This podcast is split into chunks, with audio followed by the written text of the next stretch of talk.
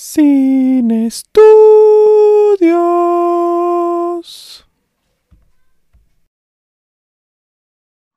Buenos días, buenas tardes, buenas noches. A la hora que usted nos escuche, esto es un episodio más de Sin Estudios. En esta ocasión me encuentro yo solito, como ustedes verán, porque en eh, este episodio es un Joshua recomienda. Tendremos normalmente eh, pues el episodio normal con invitados los martes y un Joshua recomienda los jueves a partir, espero, de esta semana, si no ocurre algo extraño como ha estado sucediendo con estas grabaciones, pero bueno.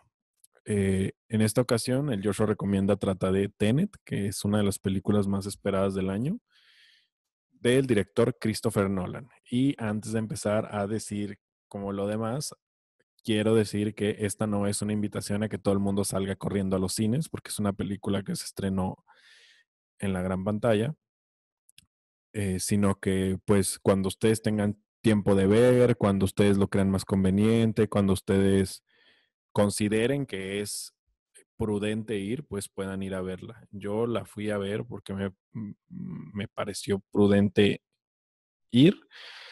Eh, vi primero a ver si había yo tomé mis precauciones, vaya. Eh, y el cine está tomando todas las precauciones que se puede tener, pero al final es una decisión que uno debe tomar si vale la pena o no ir al cine con la situación que estamos viviendo de la pandemia y pues ya será decisión de cada quien. Pero repito, esta no es una invitación para que usted vaya a abarrotar las salas. Habiendo dicho esto, pues podemos empezar. Tenet es como ya lo dije, una de las películas más esperadas del año. Y con lo de la pandemia se convirtió en la película que podría revivir la taquilla en el mundo. Parece que eso es algo muy difícil de hacer, ya que las pérdidas han sido incontables. Pero es cierto que esta película sí debe de verse en salas y la experiencia es brutal. Voy a empezar por hablar un poco del director, que es Christopher Nolan. Eh, sin duda, Christopher Nolan es uno de los directores más influyentes de nuestra época. Tiene películas como Memento, Dunkirk, Inception, la trilogía de Batman y Interestelar, que es por la que lo conocen muchos. En, en lo particular, a mí me gusta mucho Memento. Y creo que para mí donde mejor logra lo que yo creo que ha venido tratando de hacer es en Inception. Lo que quiere Nolan es, o lo que creo que quiere Nolan, porque al final estas son como deducciones que uno hace, es hacer un blockbuster con un poco de más complejidad, ¿no? No solo hacer un blockbuster donde haya explosiones y donde hay acción y donde. No, no, no, sino que hay que pensarle un poquito a la película y creo que eso es lo que le ha ganado un lugar para estar entre los grandes directores. Y sí, entre los grandes directores de nuestra época. Defiende también hacer estas producciones a gran escala, defiende utilizar el formato IMAX, el formato de 70 milímetros, que todavía el cine se vea en sala o sea, es, es un arraigado de que el cine se siga viendo en el cine. Y es por eso que mucha gente había situado que Tenet era la película que debía rescatar la taquilla y shalala. Pero pues ojalá que no, está cargando un poco con ese peso, pero ojalá que no lo cargue por mucho tiempo. Pero sí hay que decir que Christopher Nolan es, es un ferviente defensor de que el cine se vea en el cine y hace sus películas para ello, para para entender la experiencia en una pantalla grande. Yo les recomiendo que si van a ver esta película una vez más, tomando todas sus precauciones, eh, que la vean en IMAX o que la vean por lo menos en una macro pantalla. El IMAX es lo mejor, pero pues si no hay más, una macro pantalla está bien. Habiendo dicho esto, eh, la película está protagonizada por John David Washington, que lleva el nombre del protagonista, que vamos a ver un poco de esto más adelante. Robert Pattinson, que es Neil, que es como su pareja en las, en las misiones que van a tener. Digamos que es una misión grande, eh, la que se habla en la película, pero en la película hay varias misiones un poco más chiquitas. que van a completar obviamente la misión final. así se hacen casi todas las películas de espionaje. Elizabeth Debicki, que es Kat. Kenneth Branagh, que es Andrei. Andrei es el malo de la película, es un oligarca ruso y Kat es su esposa. Y anoté también el nombre de Aaron Taylor Johnson, eh, que si ustedes no lo han visto, eh, bueno, yo creo que sí lo han visto, es el protagonista de la película Kick Ass.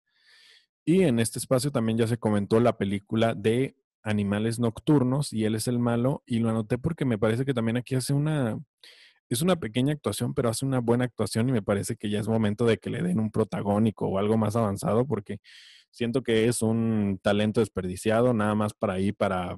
Eh, para papeles de relleno y me parece que ya es momento de que le den un papel un poco más representativo. ¿De qué, de qué va Tenet? Eh, va a ser un poco difícil de, de explicar porque yo creo que al final la película no es difícil, sino que hay que estar muy abierto a los detalles y saber que de todos modos en una película de viajes en el tiempo siempre habrá algún detalle, algo que no encaje perfectamente con, con la teoría que se está teniendo en la película sobre los viajes en el tiempo y que falla un poco en la ejecución Christopher Nolan, pero esto lo voy a tocar al final. Entonces, perdón. Entonces, la película empieza con el protagonista eh, haciendo una misión en la ópera de Kiev. Quieren evitar la explosión de la ópera o por lo menos que evitar el atentado. Y ahí este, hay un, un pedazo de plutonio 214 que sirve para hacer eh, bombas nucleares. Y la misión acaba saliendo mal. Pero en el inter de la misión, el protagonista tiene estos primeros acercamientos con los objetos invertidos, que son los que van hacia atrás con una entropía invertida y es lo que pues va a mover la película con, con este acercamiento. Al final de la misión fracasan, el pedazo, bueno, la parte de plutonio donde está encerrado el plutonio, el plutonio 214 se pierde, acaban tomando de rehén a, eh, al protagonista y él se toma una píldora de cianuro que tienen tanto la CIA y cuando él despierta se da cuenta de que todo su equipo ha muerto y él es el único sobreviviente porque la píldora pues era un engaño.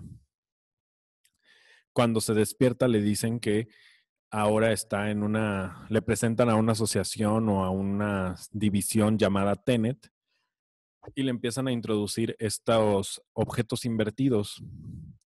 Le dicen que funcionan eh, como si fueran hacia atrás pero en tiempo real lo que hace que tengamos estas escenas donde él está disparando, y en lugar de estar disparando, lo que está haciendo es atrapando la bala, o también tenemos esta escena donde él pone la mano de esta manera y la bala sube.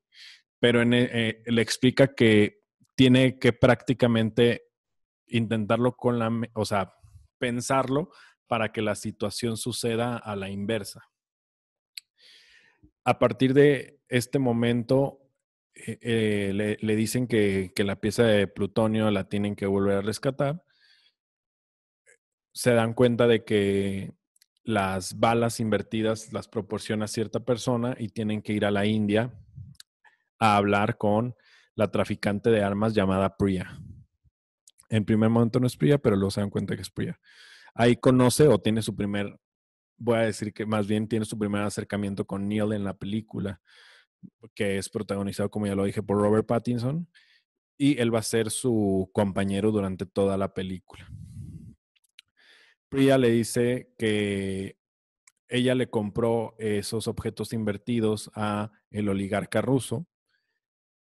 Para acercarse al oligarca ruso, el protagonista primero avanza con, con, la, con la esposa y una vez que está con la esposa se da cuenta de que la esposa está amenazada, shalala, shalala. Eh, avanzan las acciones para que él tenga un poco más de, para que el oligarca le tenga confianza. Y entre idas y vueltas, Pia le dice que le tiene que entregar la pieza de, tiene que entregar la pieza de plutonio para después retirársela. eso es algo que está medio intrincado. Y pues total que al final el oligarca le dice que vaya y que le va a pagar por la pieza. Aquí tenemos como la escena hasta aquí. Digamos que la película es. Tenemos estas escenas, eh, tenemos estos objetos invertidos, pero digamos que hasta aquí la película es de cierta manera lineal. Eh, cuando, cuando pasa que está conociendo a la esposa, tenemos esta escena del avión. Eh, cuando le dicen que van a recuperar un cuadro, tenemos esta escena del avión que sale en los créditos, que es, es monumental, eh, cómo estrellan el avión. Y ahí se dan cuenta de que hay máquinas, máquinas para regresar en el tiempo estas máquinas funcionan de cierta manera y tú puedes ver la imagen del otro lado de lo que va a pasar. Y ok. Esta escena del avión sirve de puente para que la esposa le presente al oligarca porque creen que con esto ella ya pagó su, es que es, una, es, es, un detalle medio melodramático, pero total, que ella piensa que con esta acción de, de, que destruyan una pieza de arte va a estar libre y no lo está. Eso provoca que por fin le presenten al oligarca y entre unas acciones el oligarca lo contrata, el oligarca ruso Andrei lo contrata al protagonista para que recupere la pieza, la pieza de plutonio. Y aquí es donde viene donde hay que poner más atención a lo que está pasando. Tenemos esta escena que también vimos en los trailers de la persecución en una, en una carretera donde tenemos estas volteretas, donde estamos viendo, estamos viendo, perdón, estamos viendo que hay un disparo en el espejo y de repente no lo vemos, etcétera. Entonces toda esta parte está está invertida, pero el protagonista no sabe qué es lo que está pasando. Cuando se da cuenta de que es el mismo Andrei el que está del otro lado, cuando él es, eh, cuando él es contratado para robarse el plutonio, al mismo tiempo Andrei lo está vigilando para podérselo robar o para, para que en ese momento se lo den, porque pues obviamente lo está traicionando. Se supone que le da el plutonio, pero en realidad no se lo da completamente y llegan a otra máquina del tiempo donde tenemos una escena que está muy padre y es, digamos, una escena de tensión, que es yo creo que la escena de tensión mejor lograda de la película y eso es parte de los problemas que tiene la película, donde ya tenemos estos eh, agujeros de bala que a estas alturas ya entendemos que son agujeros de bala que aún no se han no se han, no se han disparado completamente y Andrei, el malo, pone a su esposa ahí. Para esto ya se formó un vínculo entre la esposa y el protagonista muy fuerte y lo que se quiere es que le revele dónde está el plutonio. Pone a la esposa, le dispara a la esposa porque no le está revelando la información, le revela la información y a partir de aquí se cruzan en la máquina del tiempo va el, va el oligarca que es Andrei hacia otro lado. O sea, va, ya va de, ya él está totalmente invertido para empezar a buscar el pedazo de plutonio que se supone que el protagonista le está dando. Y a partir de aquí, o sea, como digo, esta es la escena como clave en la película. Como ya dije, Tenet es una palabra que es un palíndromo y entonces se tiene que leer de adelante, de adelante hacia atrás y de atrás hacia adelante de la misma manera. Y esto es lo que hace la película. Cuando llega a este punto, las acciones comienzan a ir de reversa para completar la historia de la misma manera. Se lee igual de adelante hacia atrás. Entonces empiezan a, eh, el protagonista se vuelve invertido tiene que ponerse eh, oxígeno, también se va Neil, a, estas alturas ya los acompañan también otros soldados de, de, Tenet y les dicen que lo que están haciendo no, no es como, no es propicio, pues no se ha hecho, que es la primera vez que se va a hacer, etcétera. No le importa porque lo que quiere lo que quiere hacer el protagonista es salvar a la esposa que es Kat y a partir de aquí todos van, eh, todos están invertidos. Para salvarla tienen que, tienen que invertirse y se van ahí todos, para salvar las cosas se van invertidos y se, están dando cuenta que para poder, eh, para poder revertir toda la situación se tienen que ir hasta el momento en otra máquina del tiempo, se tienen que ir hasta el día que se utilizó la otra máquina del tiempo, que fue el día que ellos estrellaron el avión y se dan cuenta que ellos habían estado ahí y ahí es donde me parece que la escena del avión está mucho mejor utilizada.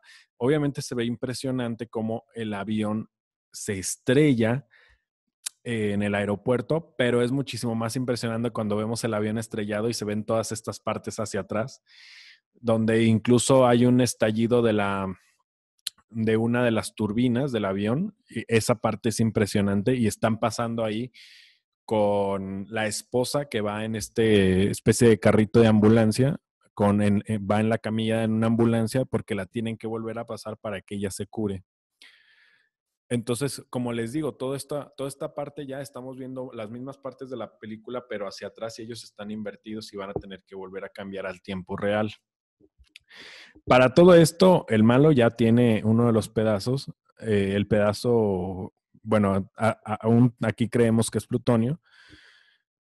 Y a partir de aquí, el protagonista se da cuenta de que alguien lo está engañando. Ya está, le está diciendo a Neil que él sabe más de lo que, de lo que aparenta, que etcétera, etcétera, shalala para todo esto, pues se va con Priya y le dice, usted también sabe de más y bla, bla, Priya le dice que en realidad el plutonio es una parte de un algoritmo que va a servir para que todo el mundo se invierta y que pues todo el mundo prácticamente muera. Y le dice entonces que tiene que evitar eh, el suicidio de, de Andrei y que se va a generar en una cierta parte, etcétera, etcétera. Cuando llegamos a esta escena, esta es la mejor escena de todas. Técnicamente la película es magistral, es brutal.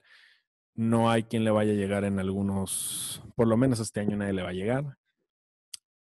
Esta escena hay que, hay que disfrutarla. Incluso olvídense de si hay algún detalle o no. Tenemos a soldados que van, digamos, en tiempo real, que van hacia adelante, voy a decirlo así, y tenemos soldados que van hacia atrás y tenemos jugadores que están hacia adelante y hacia atrás y que se están cambiando de bando. Y no, pues, no les voy a comentar toda la escena porque todos ya sabemos que pues es un final más o menos feliz. Pero hay una parte en específico donde van a tumbar un... Donde estamos viendo que está cayendo un edificio, se vuelve a construir el edificio y lo vuelven a tumbar eh, con un bombazo. Esto pasa en cinco segundos y técnicamente es increíble, increíble. Tienen que ver esta escena. Pasa lo que tiene que, pasa lo que tiene que pasar. Este, hay un poquitillos de momentos de tensión. Cuando está a punto de enterrar el algoritmo, para todo esto, la esposa está con Andrei porque le dicen que tienen que evitar su suicidio de Andrei para que no esconda el algoritmo que va a ser invertido. Ella lo tiene que matar, pero hasta que se den, hasta que ya tengan el algoritmo asegurado, ella lo mata antes, está este, un momento donde el protagonista no sabe qué onda, donde no, no entiende por qué no están pasando las cosas, y ahí ve que un soldado cae, pero no sabe quién es y le ayuda a abrir la puerta para poder matar a uno de los elementos de Andrei, y ahí recuperan eh, el, el algoritmo y ya se suben. Eh, eh, ya para la, de, la, de, las últimas escenas, donde vemos que ya recuperan el algoritmo, sale otra vez Yves, que es Aaron Taylor Johnson, sale Neil y sale el protagonista. Y en este momento nos damos cuenta de por qué Neil sabía tantas cosas. Es porque Neil en realidad estaba trabajando para el protagonista desde antes. Tenían años de conocerse y cuando, cuando Neil se da la vuelta, trae como un arito rojo y se da cuenta John David Washington que él es el soldado que le ayudó hacia unos minutos y que, que ese era el final de su viaje y que él se estaba sacrificando en ese momento para morirse y que él tuviera éxito en la misión. Y le dice que ya han tenido varias misiones y shalala. Después el protagonista para, eh, el protagonista lo que quería era salvar a la mamá y regresarle a su niño. Y eso es lo que cumple. Y Priya le dice que pues no debe de dejar cabos sueltos. Y cuando el protagonista se da cuenta de que el que hila todos los hilos es él, pues va y mata a Priya y deja a la mamá con el hijo tranquilamente. Y ahí termina la película. Espero no haberlo revuelto mucho. Y creo que más o menos, no, yo creo que lo expliqué bien, creo que incluso lo expliqué mejor que cómo está la película. Y bueno, lo bueno de esta película, obviamente, es toda la parte técnica, es brillante. La parte técnica es brillante. La escena, es impresionante ver un avión estrellarse en un aeropuerto, pero es más impresionante ver cómo no se está, cómo no se está estrellando, ¿saben? O sea, es, bueno, en realidad la escena que va hacia atrás no es que vaya a prevenir el, el, choque, sino que estamos viendo cómo todos estos pedazos y explosiones van hacia atrás, es impresionante. La última escena, como les digo, no, no tiene mamá. Estas escenas donde también están disparando y se ve hacia atrás. La escena de la pisada que está en los trailers hay varias escenas que vale la pena ver y hay que, no es que sea algo nuevo, pero como está construido y como está editado, me parece que es sobresaliente. La edición de sonido ya la habíamos visto eh, de la misma manera en Dunkirk. Es brutal. Sientes que de verdad las balas te zumban en los oídos y me encanta. Esa, esa parte me encanta. El guion es un guion de gente grande es un guion muy intrincado, que hay que saber cómo hilar, que hay que saber cómo ir y venir. Me parece lo más destacado de la película junto con los elementos técnicos. Creo que es un gran guion, un gran guion. Obviamente que como en Interestelar tiene estos momentos melodramáticos que a mí no me gustan tanto. Eh, y también si quieren observar la, se los voy a dejar aquí en la descripción, la reseña que hizo eh, Fernando Solórzano, ella también como que esa parte melancólica le parece como que es un, es un absurdo. Y también eh, ayudándome de ella menciona que Neil le está explicando muchas veces, bueno, no dice exactamente que Neil, pero Neil es el que le está explicando muchas veces cómo están pasando las cosas al protagonista y me parece que ya está de más. Eh, y me parece que está de más que si vas a ver una película de Nolan, es momento de que Nolan se arriesga a no estar explicando las cosas, a no estar diciendo, a que no llegue un, un, un elemento extra que te esté diciendo, ay, esto, ah, esto va a pasar, o esto va a pasar también. Me parece que ya, o sea, ya, ya no se necesita y que la película se disfrute sin todos estos elementos necesarios que llegan a ser hasta hasta sobrados, sobrados y pretenciosos. Habrá gente que sí los necesite, pues sí, pero a estas alturas me parece que si estás viendo una película de Nolan ya sabes a lo que vas. Habiendo dicho esto también, hay otro problema que es como, no es anticlima. El final es medio anticlimático, pero no tenemos estos momentos de super tensión que necesitan las películas de espionaje. Y eso es un completo error. Nolan es un tipo de mucha mente fría y, creo que le falta esa parte donde te tiene que estrujar el corazón, donde te tiene que, te tienes que agarrar del asiento y decir, oh, esto va a pasar, o esto no va a pasar, o esto. Y creo que la única escena que lo consigue es donde le perforan, eh, pues le disparan a la, a la esposa que es Kat, porque sí está, o sea, tú sabes, o sea, se está viendo la bala y se está viendo cómo el vidrio eh, se está de nuevo construyendo. Creo que es la escena que más lo logra y hay escenas que podrían lograrlo, pero siento que eso es una falla de la dirección de Nolan. Entonces eso es algo que sí, yo creo que le falta. Le falta un poco más de corazón a la película. Eso es un, eso, y eso es un error del director. Creo que en ese punto ese es el problema. Pero es una película que hay que ver, es una película que merece la pena ser vista en una pantalla grande. Y también algo que ya había comentado con, con, con, una persona que también ya vio la película es que las motivaciones del el malo de, de, Kenneth Branagh, de Andrei, son ahí, ahí, ¿no? No, no me parecen tan elocuentes, no, no hay una venganza, no hay, tiene por ahí cáncer, la esposa ya no quiere estar con él, etcétera, pero no son razones suficientes para querer echarse el mundo. Y esto va hacia que me parece que la película no está completa. Digamos que como misión funciona muy bien, pero como, como palíndromo de película no funciona tanto.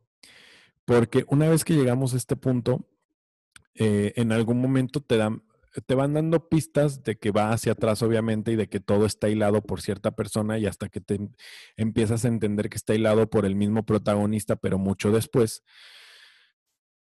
La película no acaba donde empieza.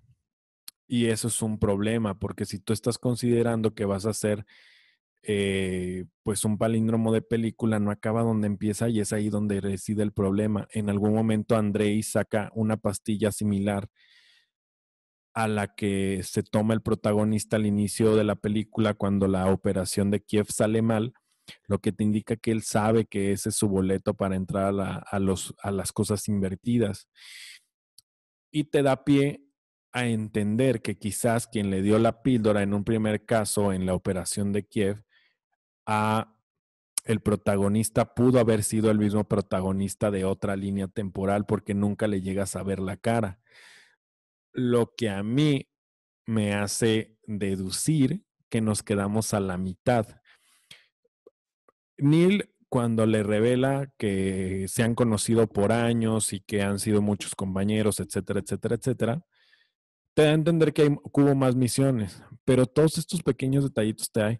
A mí me parece que la historia, por lo menos de esta misión, no está completa porque no llegamos al mismo punto de la operación de Kiev y entonces cuando están hablando de pinzas temporales, etcétera, etcétera, no hace un total clic porque no llegamos de nuevo a la operación de Kiev para que tú sepas que nada más pasó.